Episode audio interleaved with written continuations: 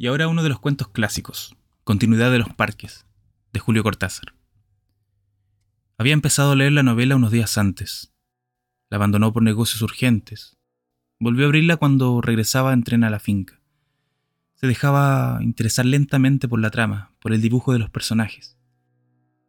Esa tarde, después de escribir una carta a su apoderado y discutir con el mayordomo una cuestión de aparcerías, volvió al libro y la tranquilidad del estudio que miraba hacia el Parque de los Robles arrellanado en su sillón favorito, de espaldas a la puerta que lo hubiera molestado como una irritante posibilidad de instrucciones, dejó que su mano izquierda acariciara una y otra vez el terciopelo verde y se puso a leer los últimos capítulos. Su memoria retenía sin esfuerzo los nombres y las imágenes de los protagonistas. La ilusión novelesca lo ganó casi enseguida. Gozaba del placer casi perverso de irse desgajando línea a línea de lo que le rodeaba y sentir a la vez que su cabeza descansaba cómodamente en el terciopelo del alto respaldo, que los cigarrillos seguían al alcance de la mano, que más allá de los ventanales danzaba el aire del atardecer bajo los robles. Palabra a palabra, absorbido por la sórdida disyuntiva de los héroes, dejándose ir hacia las imágenes que se concertaban y adquirían color y movimiento, fue testigo del último encuentro en la cabaña del monte. Primero entraba la mujer, resolosa.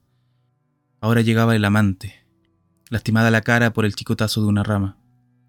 Admirablemente restañaba ella la sangre con sus besos, pero él rechazaba las caricias.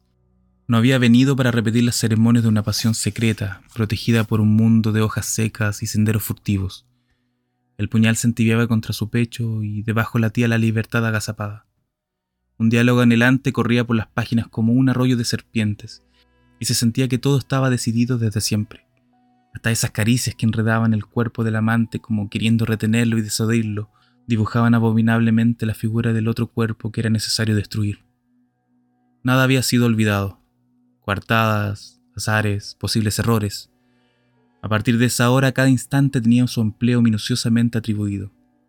El doble repaso despiadado se interrumpía apenas para que una mano acariciara una mejilla. Empezaba a anochecer. Sin mirarse ya, atados rígidamente a la tarea que los esperaba, se separaron en la puerta de la cabaña. Ella debía seguir por la senda que iba al norte. Desde la senda opuesta, él se volvió un instante para verla correr con el pelo suelto. Corrió a su vez, parapetándose los árboles y los setos, hasta distinguir en la bruma malva del crepúsculo la alameda que llevaba a la casa. Los perros no debían ladrar y no ladraron. El mayordomo no estaría a esa hora y no estaba. Subió los tres peldaños del porche y entró. Desde la sangre galopando en sus oídos le llegaban las palabras de la mujer. Primero una sala azul, después una galería, una escalera alfombrada, en lo alto dos puertas. Nadie en la primera habitación, nadie en la segunda. La puerta del salón, y entonces el puñal en la mano. El alto respaldo de un sillón de terciopelo verde, la cabeza del hombre en el sillón leyendo una novela.